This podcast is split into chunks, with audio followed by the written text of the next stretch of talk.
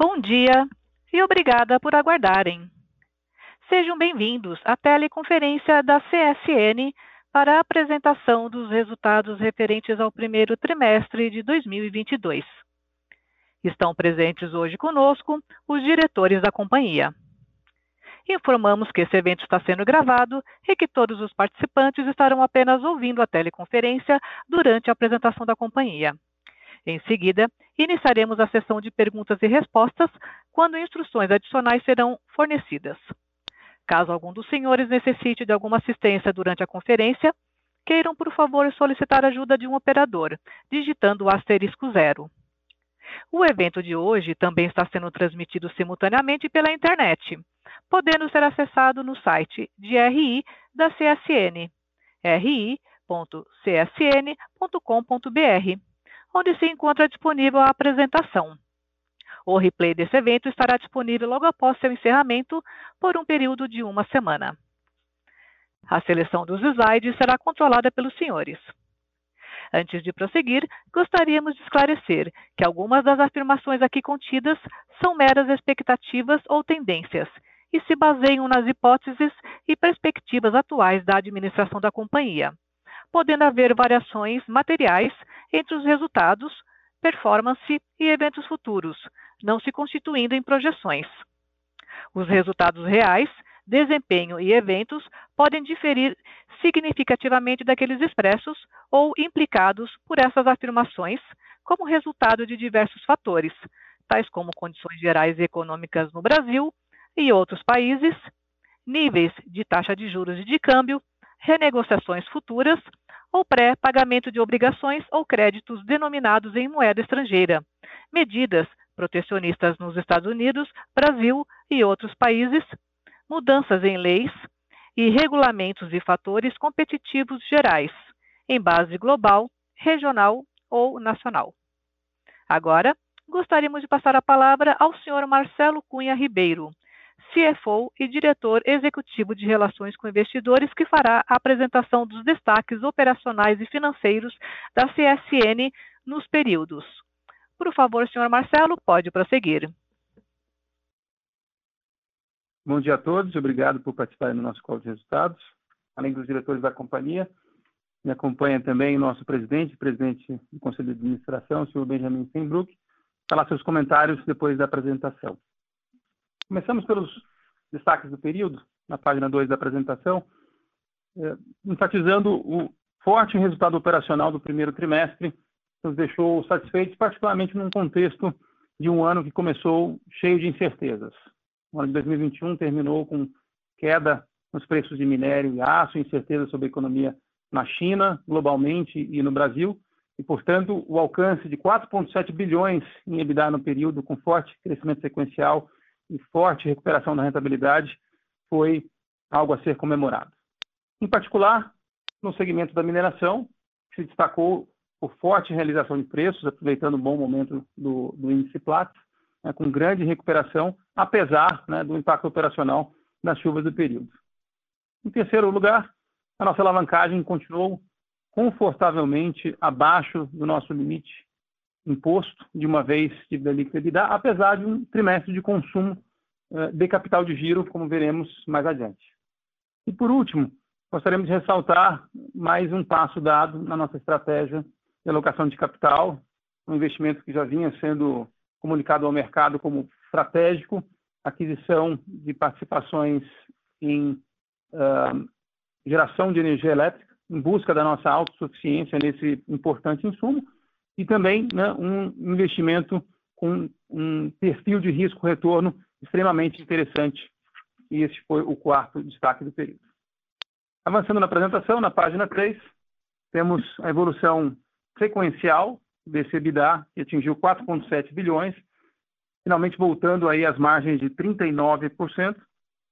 E negócio a negócio, a grande estrela foi a mineração, né, impactada por excelente realização de preços, né, que praticamente triplicou o resultado no período, enquanto os negócios de siderurgia afetados por uh, preços uh, decrescentes no período e cimento pela inflação de custos apresentaram um declínio marginal, mas ainda assim né, com uh, desempenhos bastante robustos.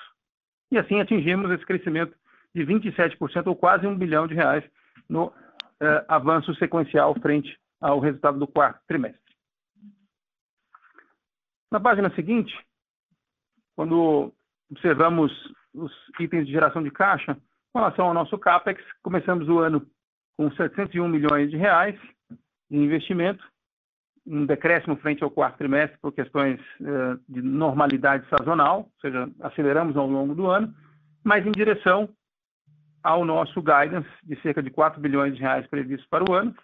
E nesse trimestre avançamos na siderurgia com projetos de recuperação de competitividade, como a reforma das baterias de coque, e no caso da mineração, com projetos de expansão importantes, como da filtragem de rejeitos e do concentrador magnético.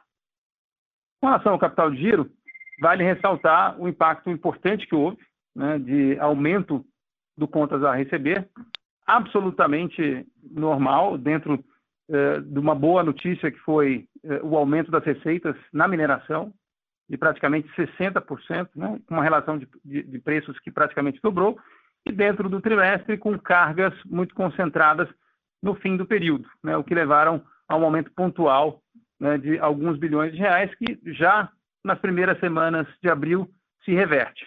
Ou seja, são boas notícias né, que pontualmente resultaram nesse aumento de capital de giro e que vai se transformar em caixa no, já no segundo trimestre. Por isso, quando avançamos a página 5 e vemos né, esse número negativo do fluxo de caixa, isso deve ser considerado absolutamente transitório, uma vez que esse é, maior impacto, que foi o do capital de giro, se reverte ao longo desse segundo trimestre. O outro impacto importante foi também de um item bastante positivo, que é o pagamento de impostos, né, principalmente imposto de renda e contribuição social, que no caso da CSN Mineração acontece em regime de ajuste anual, ou seja, a empresa faz suas antecipações ao longo do ano e no ano seguinte, no primeiro trimestre, faz esse ajuste anual, resultando essa diferença a pagar, ou seja, mais num ponto que não se repete nos próximos trimestres, resultando em que a nossa expectativa para os uh, próximos trimestres é de retorno às fortes gerações observadas ao longo de 2021. Quando avançamos para a página seguinte, mostramos a evolução do endividamento líquido e do endividamento relativo. Como já mencionado, ficamos confortavelmente abaixo aí do nosso limite de uma vez EBITDA, com a dívida líquida avançando esses 1,8 eh, bilhões a 18,6 bilhões, muito em função desse momento pontual da geração de caixa. Ou seja, eh, nós esperamos que nos próximos trimestres a geração de caixa positiva volte a levar a dívida líquida para patamares inferiores. Nesse trimestre também tivemos eh, o uso do caixa para o término dos programas de recompra né, da CSN e da CEMIN, como também um uso importante do nosso caixa. Além da variação cambial, né, com a valorização do real, né, que ajudou a conter né, esse aumento do endividamento líquido. Quando avançamos à página seguinte, a página 7, mostramos o perfil da nossa dívida bruta em comparação com o nosso caixa. Gostaríamos de ressaltar, em primeiro lugar, né, eh, a manutenção dos elevados índices de liquidez. Né, nosso caixa se manteve aí em 13,3 bilhões, uma cobertura de amortizações de mais de cinco anos. E eh, gostaríamos de reforçar o nosso compromisso com um caixa sempre ao redor de 15 bilhões de reais, e por isso temos feito nossas gestões nesse sentido. Né? Nesse trimestre que passou, fizemos uma emissão de mais um bond né, de 10 anos, né? inclusive aproveitando o momento anterior à, última subida de juros no mercado americano, e aproveitamos para recomprar né, bonds né, de cupom mais altos, nossos cupons, eh, nossos bonds com vencimento em 2026, e também fizemos outras operações em antecipação à aquisição dos ativos da Lafarge Holcim Brasil, eh, que foram um CRI né, de 1,2 bilhões de reais e mais uma emissão de debêntures, ou seja, já terminamos né, os preparativos para fazer é, a liquidação né, do closing dessa operação prevista para os próximos meses. E nos meses adiante, vamos seguir com as operações é, de alongamento né, e redução do custo do nosso passivo, explorando em particular é, o mercado de capitais local e internacional, né, onde temos a oportunidade de captar né, com custos é, mais interessantes, custos que nos suportam na realização de investimentos. Esta semana, estamos é, finalizando um empréstimo sindicalizado de 375 milhões de dólares, né, com o seguro da SAT, Agência de Fomento a Exportações Italiana, como mais um ponto de reforço à liquidez e alongamento do passivo. Falando dos negócios em particular, na página 9, começamos pela siderurgia, onde vemos que houve um, uma recuperação importante de volumes no momento de, é, de ano que não é típico, né? o primeiro trimestre normalmente é um, é um trimestre um pouco mais é, devagar, mais lento, mas conseguimos ainda assim crescer até em reação ao nosso fim de 2021, que foi um, momento de disciplina de oferta muito importante. Priorizamos né, a rentabilidade é, a volumes, né, é, inclusive acumulamos estoque de produto acabado como uma estratégia de acelerar vendas no momento mais propício, e agora estamos fazendo, inclusive com recuperação de mercado, com um excelente desempenho também no mercado externo e de exportações, né, onde crescemos de maneira importante, e estamos aproveitando um excelente momento de preço. Né? Nossas operações na Europa, particularmente, é, têm tido é, acesso a contratos de longo prazo de energia né, a níveis competitivos, evitando né, a inflação de custos, portanto, com excelente margem e rentabilidade, e com isso acelerando volumes. Do lado da receita, né, tivemos é, um, como esperado, né, como é, globalmente aconteceu, preços de aço marginalmente cedendo, eles cederam 4%, um fenômeno que foi restrito né, ao começo do trimestre, e agora, né, já mais recentemente, com né, toda a variação geopolítica, esses preços voltaram a aumentar. Mas com esses resultados, tivemos aí uma rentabilidade de 25,7%, em mobilidade de 2 bilhões de reais, significa que no Brasil continuamos com margens, inclusive, acima de 30%, né, e com excelentes margens também eh, no exterior. Para o segundo trimestre, temos uma expectativa ainda mais otimista de continuidade de crescimento de volumes, tanto no mercado doméstico quanto no mercado internacional. Preços já se recuperaram bastante, até né, em, em, conjunto, em, em, linha com o que aconteceu globalmente, e por isso margens vão continuar a subir eh, no segmento de siderurgia. Na página 10, com relação eh, às operações de siderurgia, foi um trimestre de menor produção, né, como já dito, sazonalmente é um trimestre é, com vendas né, mais contidas, por isso selecionamos né, o período para fazer manutenções programadas, por isso tivemos essa queda na produção de placas. Por outro lado, também tivemos é, o impacto nas chuvas, não afeta só a mineração, mas no caso da siderurgia, levou a uma série de apagões né, que tiveram impactos é, em volume também. Né. Apesar disso, conseguimos manter é, custos contidos, né? apesar do custo de placa ter subido muito em função da inflação de, de matérias-primas, principalmente minério, carvão e coque, o custo do produto final conseguiu ficar no mesmo nível do quarto trimestre. Né? Então, fizemos aí uma boa eficiência no alto forno, uma boa eficiência na laminação, mantendo custos por tonelada basicamente constantes. Com isso, o EBITDA por tonelada ele se manteve ainda em patamares de 350 dólares, ou seja, mais do que o dobro da nossa média histórica. E olhando adiante, né, no segundo trimestre, é, nossa expectativa é que essa rentabilidade unitária continue crescendo. Passando adiante com relação à mineração, tivemos um trimestre impactado, fortemente impactado por chuvas é, que praticamente foram inéditas na região, né? nunca dentro do período de medição é, havia chovido tanto, então a mina chegou a ficar interrompida durante alguns dias. Isso normalmente impacta é, é, não só a produção, mas também vendas. Por outro lado, tivemos é, esse efeito mais do que compensado por uma realização de preços excepcional. Não só né, os preços de minério no período subiram um pouco mais de 30%, como também as cargas em aberto vendidas em períodos anteriores tiveram né, complemento de provisão, levando que o preço realizado praticamente dobrou, subiu 93%. Então, isso levou as receitas líquidas a terem esse impulso de mais de 60%, o que teve um impacto direto né, na geração de EBITDA e na margem eh, de 63%. Na página seguinte, a gente mostra esse efeito o efeito de cargas de períodos anteriores, que no trimestre anterior tinha sido um, efeito negativo de cerca de 500 milhões de reais, em função de uma queda sequencial do índice Platts.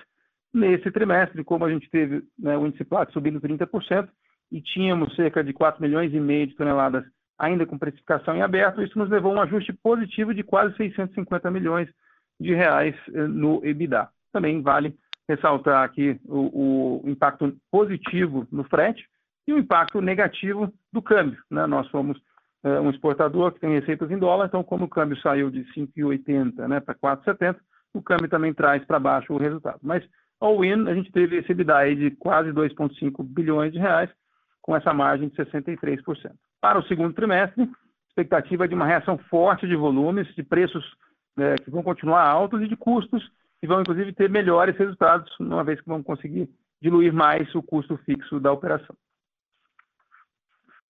Seguindo, falando do cimento na página 15, com relação a volumes, também o primeiro trimestre é um trimestre diferente, é um trimestre onde as obras, em geral, têm um ritmo mais lento. Então, na comparação sequencial, né, nós temos eh, um decréscimo, mas na comparação anual, temos um avanço importante, claro, também em função da incorporação uma nova planta, que é a planta da Elizabeth, mas muito mais importante, na comparação com o mercado, continuamos crescendo.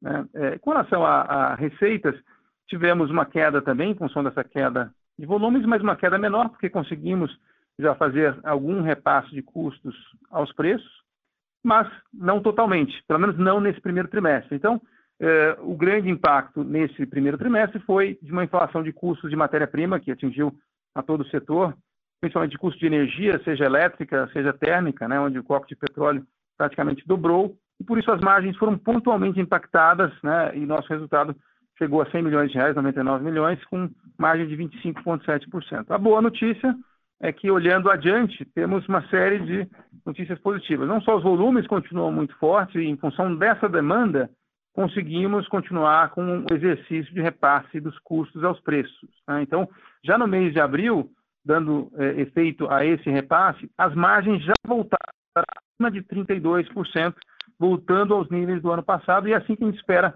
navegar nos próximos trimestres. A gente espera um ano muito forte ainda no cimento. E passo a palavra para nossa diretora de sustentabilidade, Helena Guerra, para os destaques da agenda ESG. É, bom dia a todos. É, falando um pouco da agenda ESG, importante destacar aí na, na, na linha da nossa nossos esforços nessa agenda climática.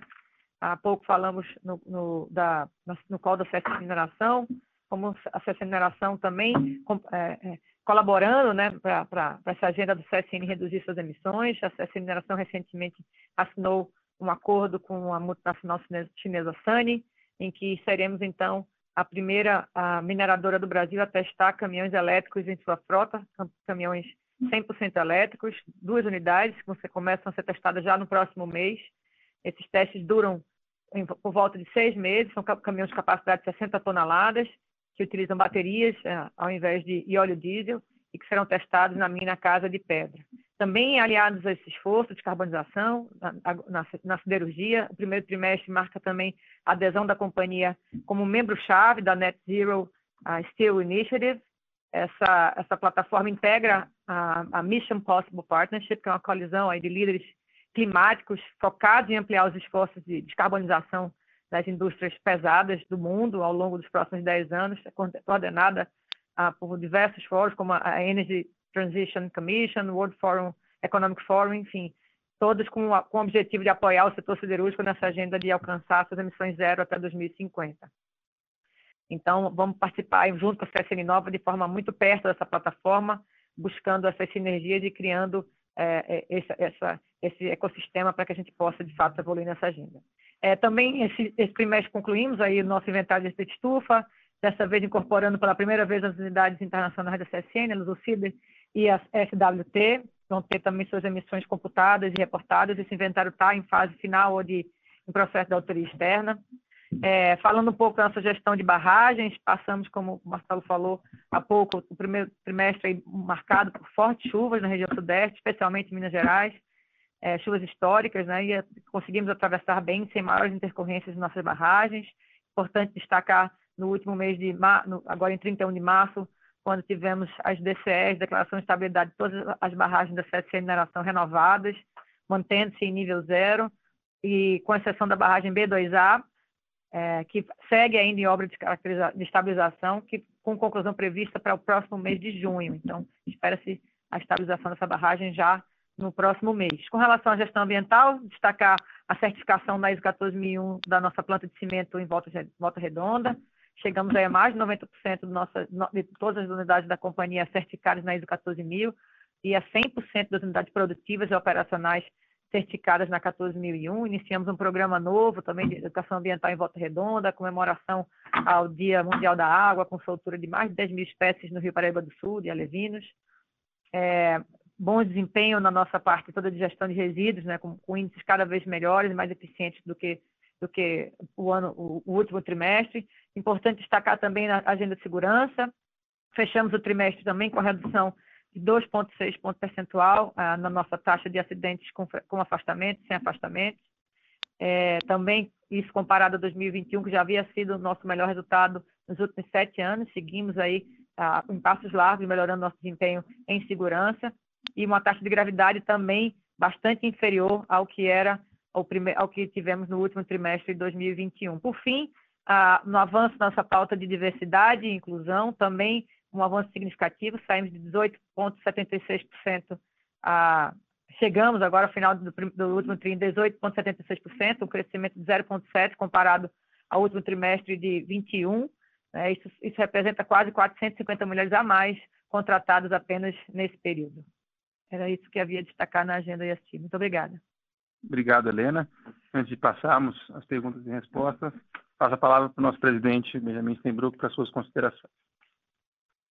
Bom dia ainda a todos e gostaria aqui de dizer algumas palavras com relação ao desempenho da CSN no primeiro trimestre e a perspectiva para o segundo. É, todos nós é, sabemos das dificuldades que foi o primeiro trimestre em termos de entendimento que estava acontecendo, porque as variáveis é, são muito é, novas e diferentes. Então, essa questão toda da guerra, questão da China, questão da alta das matérias-primas, essa inflação de custos que nós estamos vivendo, é, são todas coisas novas e que cada um vai se posicionar de uma forma. Nós aqui optamos por é, favorecer margem, favorecer preço em todas as atividades. Nós é, conseguimos é, transferir os aumentos de custos todos de matéria-prima em todos os segmentos que nós atuamos e vamos continuar fazendo é, dessa nossa principal bandeira. Ou seja, do ponto de vista que nos compete fazer a questão de custo, essa alta de, de commodities, essa inflação de custos que está havendo em todo o mundo, é, tem que ser repassado, obrigatoriamente repassado, para que você não prejudique margem. E nós estamos fazendo isso em termos do que for possível é, na redução de custos e trabalhando fortemente é, como uma prioridade a redução de custo, a adequação de capital de giro, a manutenção da desalavancagem que nós temos, é, e trabalhando muito e de forma diferente na parte comercial. Então, cada vez mais, nós vamos nos associar aos nossos clientes no sentido de suportá-los na qualidade que têm, seja do ponto de vista tecnológico, seja do ponto de vista do valor agregado à produção, seja do ponto de vista da logística distribuição. A gente não vai bypassar nossos clientes, mas nós vamos se associar nas qualidades e aí fazer uma, uma comercialização diferente. Ou seja, nós vamos priorizar chegar mais perto do consumidor final em todos os nossos negócios, e vamos dar a condição dos nossos clientes a nível de mercado interno uh, fazerem isso e tirarem vantagem desse suporte da CSN. Então, nós estamos agora direcionados para maximizar a questão tecnológica de, dos nossos clientes e do valor agregado do produto e da diferenciação uh, na comercialização para evitar justamente essa questão de descontos e, eventualmente, a gente prestando cada vez mais serviços. Então, junto com os nossos clientes e os preferenciais, que são aqueles que podem oferecer isso para a companhia, nós vamos trabalhar muito fortemente e acreditamos que vamos ter um sucesso com relação a essa nova política. Uh, do ponto de vista do segundo trimestre, eu acho que as, as coisas vão estar mantidas em termos de aumento de preço, de repasse do, dos custos. Nós vamos conseguir fazer o que viemos fazendo até agora, inclusive abril teve um repasse forte dos preços, tanto a nível de cimento quanto a nível eh, de siderurgia. Vamos continuar fazendo isso. Na mineração, a gente tem essa condição de estar estocado com produto de qualidade e estamos com estoques altos em função de uma política que nós estamos adotando também de produção full em todos os segmentos e com isso tentar diluir esse custo fixo e ter uma, um valor agregado em termos da qualidade também de todos os produtos. Então, a gente acredita que os números que se mostraram bastante bons em termos de preço e margem, eles vão ser melhorados nesse segundo trimestre, como resultado daquilo que a gente vem praticando já desde o início do ano. A gente está otimista com relação ao mercado. A gente vai dedicar uma prioridade muito grande ao mercado interno. A gente vai trabalhar mais fortemente o mercado interno em todos os segmentos. Uh, na siderurgia já estamos fazendo isso. No cimento, com a Elizabeth, fizemos isso. E agora, quando vier a Lafarge Roussin, a ideia é a gente fazer o mesmo, ou seja, é, chegar perto do consumidor final e dentro de uma política bastante agressiva e diversificada de percepção do que cada cliente precisa para conseguir seu objetivo. Então, é, aquilo que nos compete fazer em termos de produção, de custo e de estrutura de capital está sendo feito, a gente alongar cada vez mais a dívida, uh, taxando o custo com, dessa dívida com uh, emissão de CRI, CRA, é, o que for possível, uh, de juros favorecidos, apoiados também pelos bancos de desenvolvimento estrangeiros, com uma proposta boa a nível de prazo de custo também.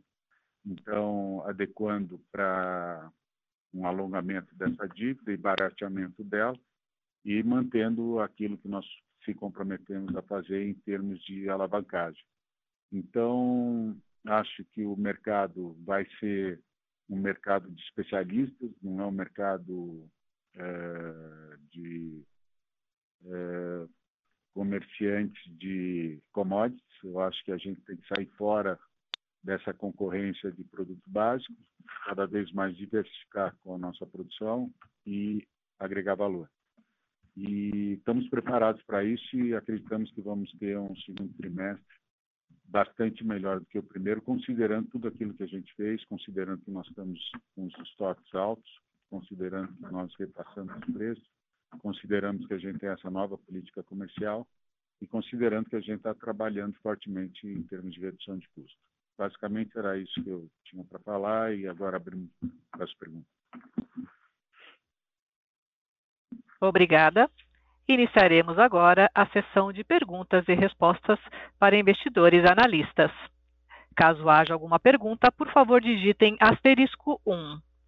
Se a sua pergunta for respondida, você pode sair da fila digitando asterisco 2. Solicitamos a gentileza de tirarem o fone do gancho ao efetuarem a pergunta. Dessa forma, uma ótima qualidade de som será oferecida.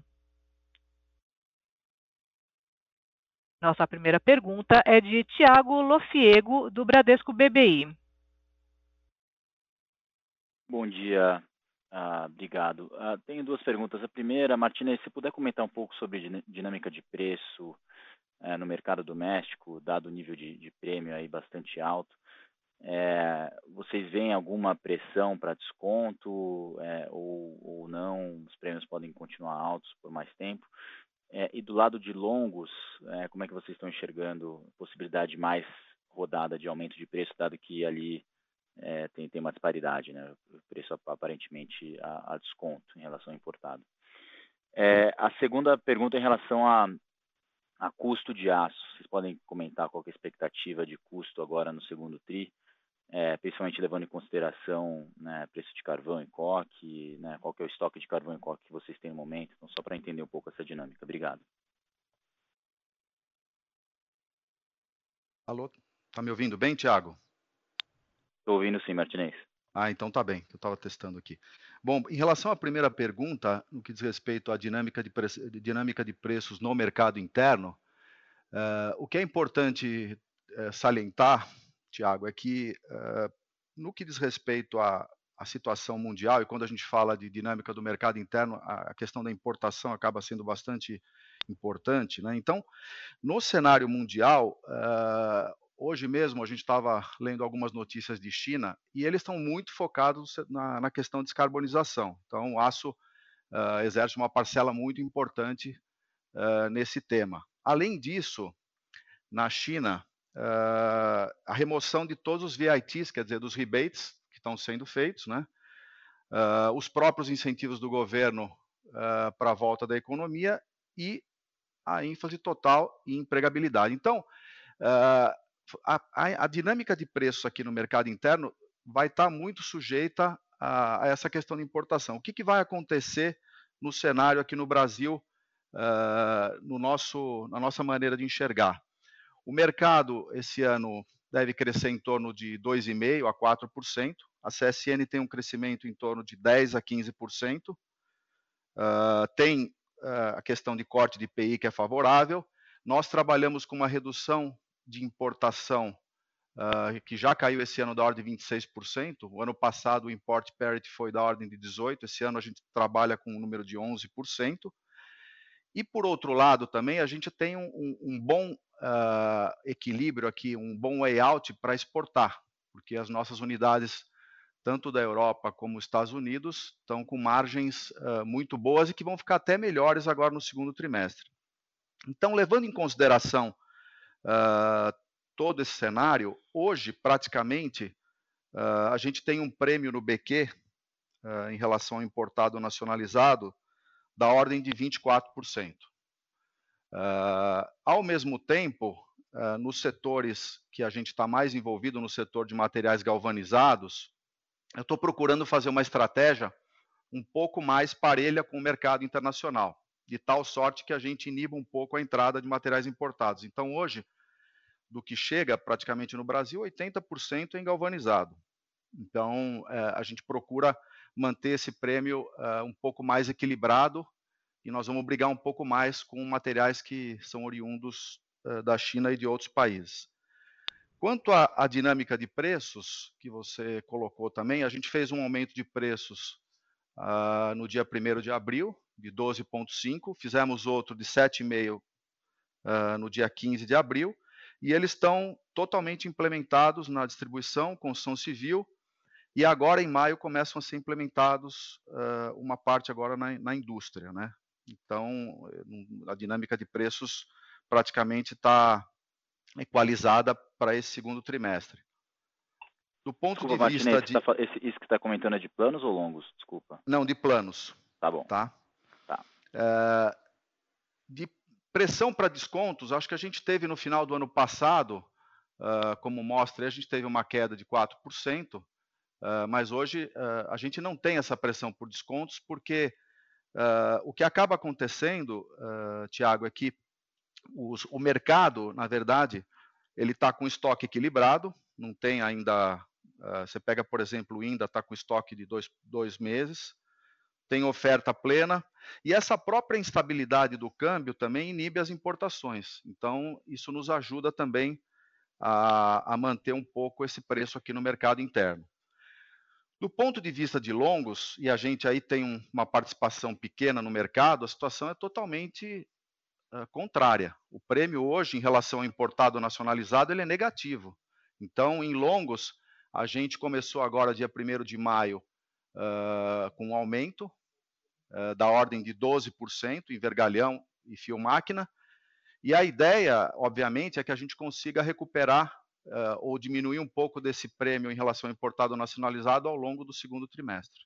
Então, praticamente é essa estratégia que a gente está adotando uh, para planos e longos. Martina, se eu puder só fazer um follow-up bem rapidinho aqui sobre o, o preço de, de, BQ, né? Você mencionou um prêmio de 24%. É, na verdade, na verdade eu estou partindo de um preço, Tiago, de uh, em torno de 845 dólares por tonelada, o preço chinês, né? E aqui no mercado interno, uh, eu estou colo colocando o câmbio de 5 e um preço líquido da ordem de R$ 6.700 por tonelada que seria o preço base de BQ sem extras, né? Então, aqui a gente ainda captura alguma coisa em outros produtos que a gente tem extras maiores e não tem a respectiva parcela do custo associada. Tá. Não, Quando eu falo, por exemplo, de, de, materiais galvanizados, que são os materiais que mais importam para a gente, que de maior valor agregado, esse prêmio uh, eu estou tentando modular para que ele fique algo uh, que eu possa competir uh, com outros parceiros, com outros concorrentes aqui do mercado interno. E, além disso, tentar dar alguma competitividade a umas materiais que vêm chegando da China. Também é importante para a gente não perder essa parcela, que é a parcela que tem mais valor agregado para a CSN. Mostrando também que a gente cresceu, a gente está praticamente hoje com 52% do nosso output de produtos revestidos. Não, perfeito. Eu só ia perguntar se os 24%, né, exemplo do que aconteceu ano passado, e a gente já viu em outros anos acontecer a mesma coisa, né, é um prêmio que, é, que não é normal, né, é um prêmio alto. Ele, você não acha que isso vai, em algum momento, se traduzir em importação? Eu entendo que no curto prazo, volatilidade de câmbio, incerteza, mas em algum momento você não acha que a gente vai ver né, o pessoal importando mais no Brasil? É, Tiago, não vejo no segundo trimestre. Pode ser que algo ocorra no, no, terceiro e no quarto trimestre, mas no segundo trimestre, o que a gente percebe também, e, e o Benjamin comentou também, tem um problema logístico também enorme. Então, a gente tem vários clientes que são importadores uh, e estão com, com cargas esperando por 120, 150 dias em portos, tanto da China quanto no Brasil. Então, isso conspira a nosso favor. Um outro ponto, a volatilidade do câmbio. E, e, essa incerteza de você comprar um material e não chegar, eu acho que permite manter esse preço, tanto que eh, manter esse prêmio, tanto que hoje praticamente não tem importação de BQ nem de BF. Quer dizer, a maior importação mesmo vem nos materiais galvanizados uh, e nos materiais revestidos, que aí eu tenho uma, aí eu tenho uma estratégia um pouquinho mais agressiva para poder uh, não perder esses materiais para concorrentes. Tá claro. Tá? Eu não, é, não, sei se você vai falar sobre o custo de, de aço. Eu posso falar sobre custos aqui, Thiago? Obrigado pela pergunta.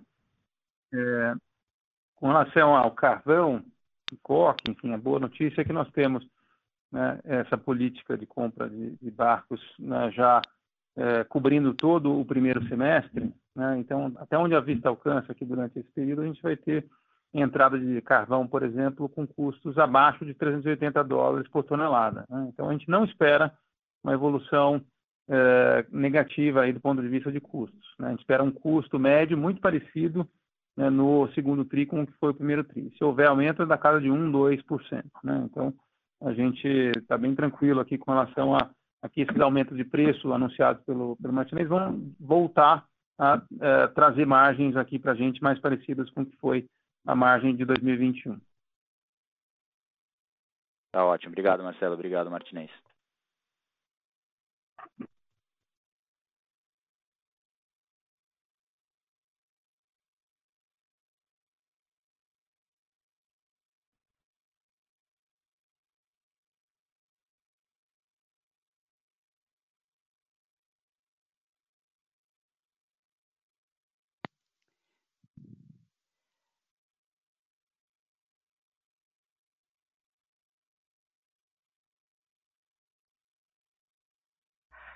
A próxima pergunta é, em inglês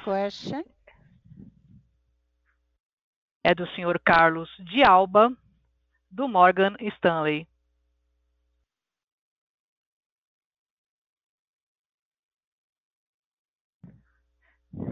Senhor Carlos de Alba, pode prosseguir.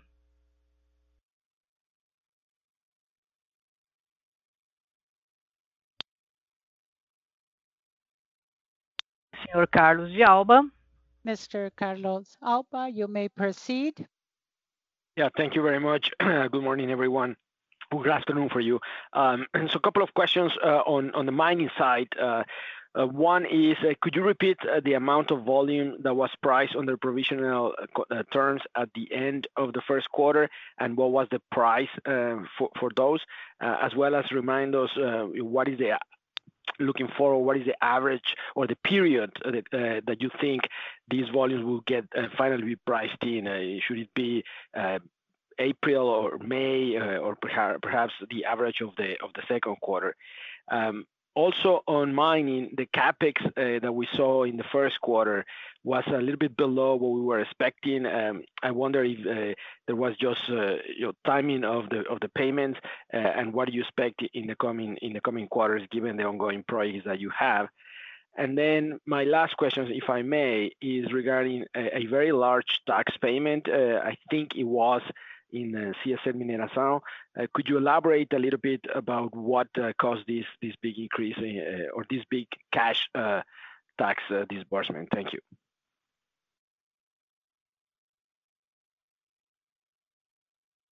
Carlos, obrigado pelas perguntas. Primeiro, com relação a cargas em aberto, que pode ajudar aí na modelagem, o que a gente terminou, né, o primeiro trimestre foi um volume de cerca de 4,5 milhões de toneladas, né, com Platts muito próximo aos níveis atuais. Tá? Com relação a CapEx, né, o que a gente tem é uma sazonalidade dentro do lag normal entre aprovação e desembolso. Então, é sempre normal que o CapEx do segundo semestre seja maior do que o primeiro. Por isso que a gente não tem aí algo que anualize os 4 bilhões, que é o que a gente espera alcançar para 2022, mas a gente está bastante em linha com o nosso planejado. E com relação ao pagamento de impostos, enfim, como eu já comentei, a gente tem um regime de ajustes anuais e antecipações mensais. Dada a nossa rentabilidade, as antecipações, elas acabam sendo insuficientes para cobrir a alíquota cheia de 34%, a alíquota corporativa no Brasil, de imposto de renda e contribuição social, e por isso sobra um montante importante a ser pago no primeiro trimestre do ano seguinte, foi o que aconteceu. Isso na CSN Mineração. No caso da CSN, nós temos também algo relativamente novo, que é uma rentabilidade maior, a ponto de que a gente tenha pagamentos caixa de imposto de renda. Até 2019, a gente tinha ainda um prejuízo que não levava a um imposto a pagar, e a partir de 2020 em diante, nós pagamos muito imposto de renda usando créditos extemporâneos de PIS/COFINS.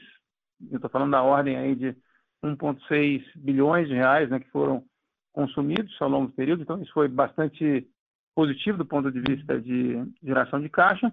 E agora, ao se exaurir esse crédito extemporâneo, passa-se um regime normal de pagamento de impostos caixa.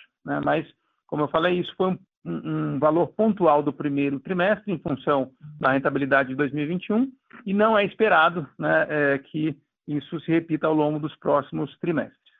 Espero ter respondido a sua pergunta. Be reiterated and come- Thank you. Thank you very much.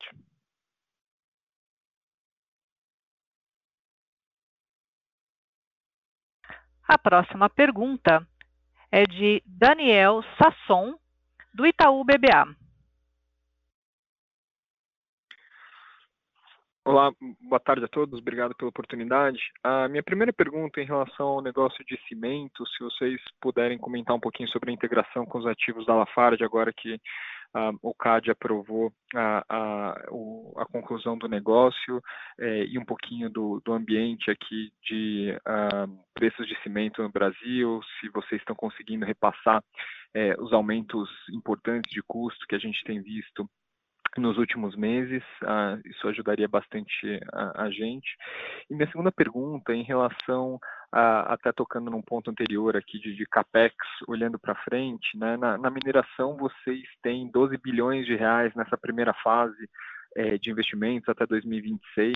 Se vocês puderem relembrar a gente como isso se, se distribui ou deveria se distribuir ao longo dos próximos, dos próximos anos, de aqui até o final dessa, da, da conclusão dessa primeira fase, é, eu agradeceria. Obrigado, pessoal. Daniel, obrigado pela pergunta. Primeiro, com relação é, à LH, né, então, só relembrando como é que funciona o processo, nós tivemos é, uma aprovação na Superintendência Geral, né, com uma recomendação de aprovação sem restrições, então foi bastante bem sucedido em linha com o esperado.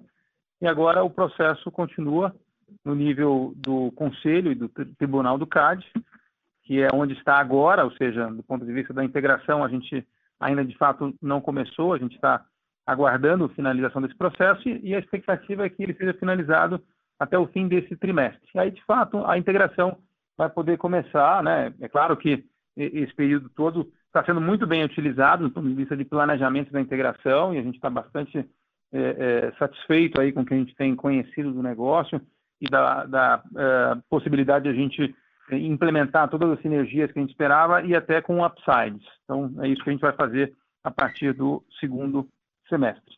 É, com relação a preços, é, enfim, acho que tem toda uma sazonalidade no setor que leva a que haja algum lag, né? É difícil você repassar é, é, para preço, aumento de custo, né, no momento mais é, fraco de demanda, que é janeiro e fevereiro, né? Prévia do carnaval, é chuva, mas isso, isso felizmente pós-março aconteceu, né? A construção continua forte, né?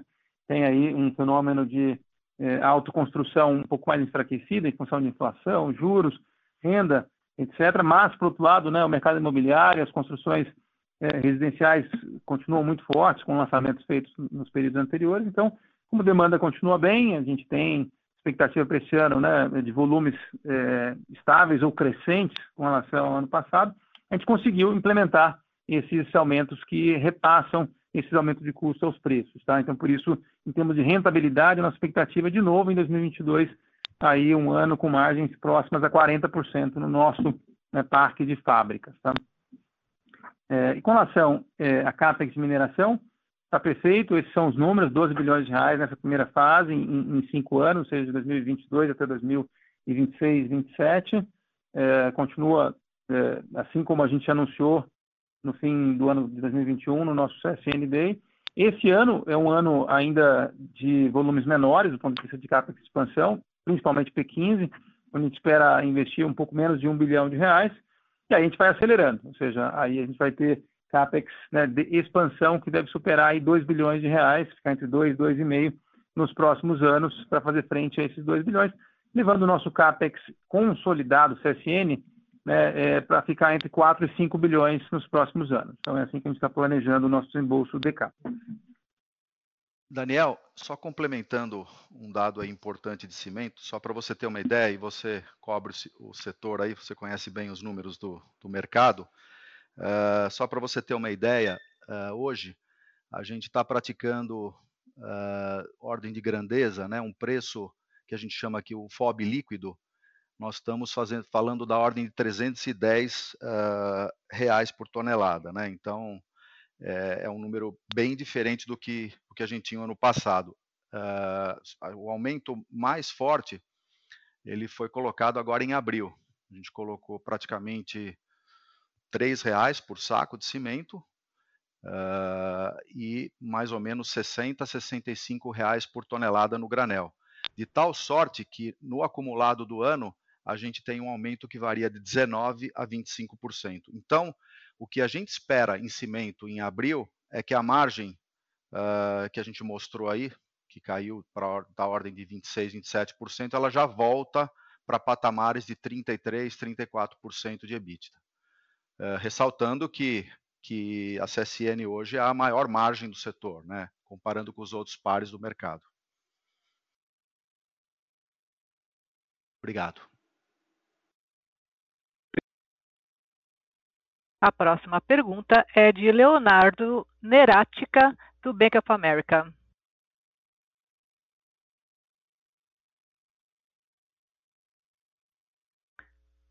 Senhor Leonardo, sua linha já está aberta. Você consegue me ouvir? Sim, pode falar, Léo.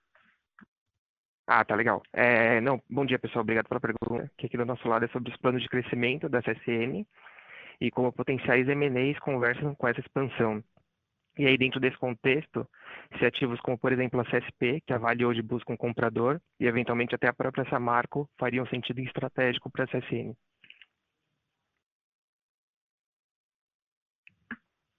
É, obrigado pela, pela pergunta.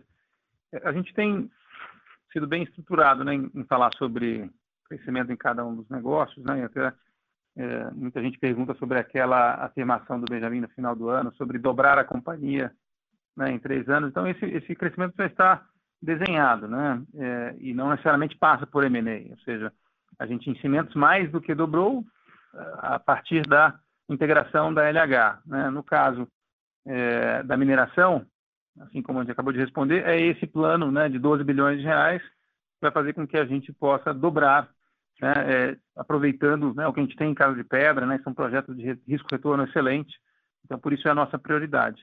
E no caso da siderurgia, a gente tem uma série de projetos dentro de casa que vão tirar gargalos né, e aumentar a produção em mais ou menos um milhão e meio de toneladas, e a gente também foi muito vocal em falar sobre expansão orgânica, greenfield, em países desenvolvidos, em particular Estados Unidos. Então é isso que a gente está trabalhando, trabalhando em projetos uh, nos Estados Unidos, principalmente, né, de, de plantas pequenas, né, principalmente olhando né, o espaço de longos, em primeiro lugar, né, para fazer uh, algo de uh, um, um, time to market né, interessante, para que em 2024, né, no máximo 2025, a gente já esteja produzindo. Então, nesse sentido, a gente consegue dobrar a companhia, né, sem falar de M&A. Né? M&A a gente tem usado para situações específicas, como, por exemplo, né, os ativos de energia que a gente acabou de comprar, de geração, são importantes para a nossa autossuficiência.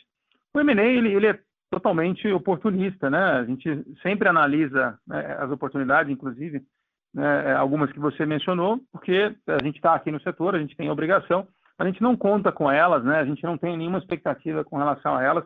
O nosso foco mesmo é dentro desse plano que eu acabo de descrever aqui. Tá ótimo, obrigado, pessoal.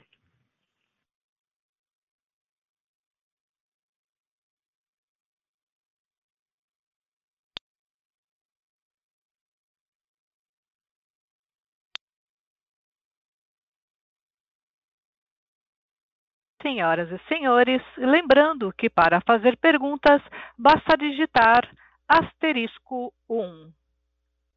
Aguardem enquanto coletamos as perguntas.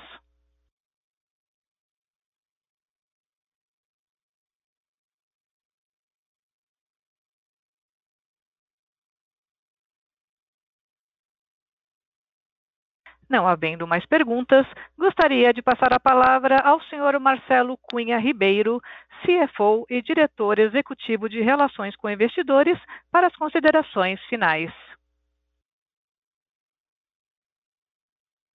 Gostaria de agradecer a todos pela participação e deixar a nossa mensagem confiança em conseguir atravessar esse momento de, de turbulência, incerteza e volatilidade que o Benjamin mencionou entregando um resultado em 2022 que possa ser tão bom quanto ou até melhor que o nosso resultado de 2021. Obrigado e até a próxima.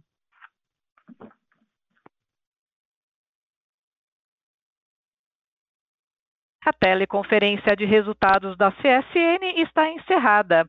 Agradecemos a participação de todos e tenham uma boa tarde.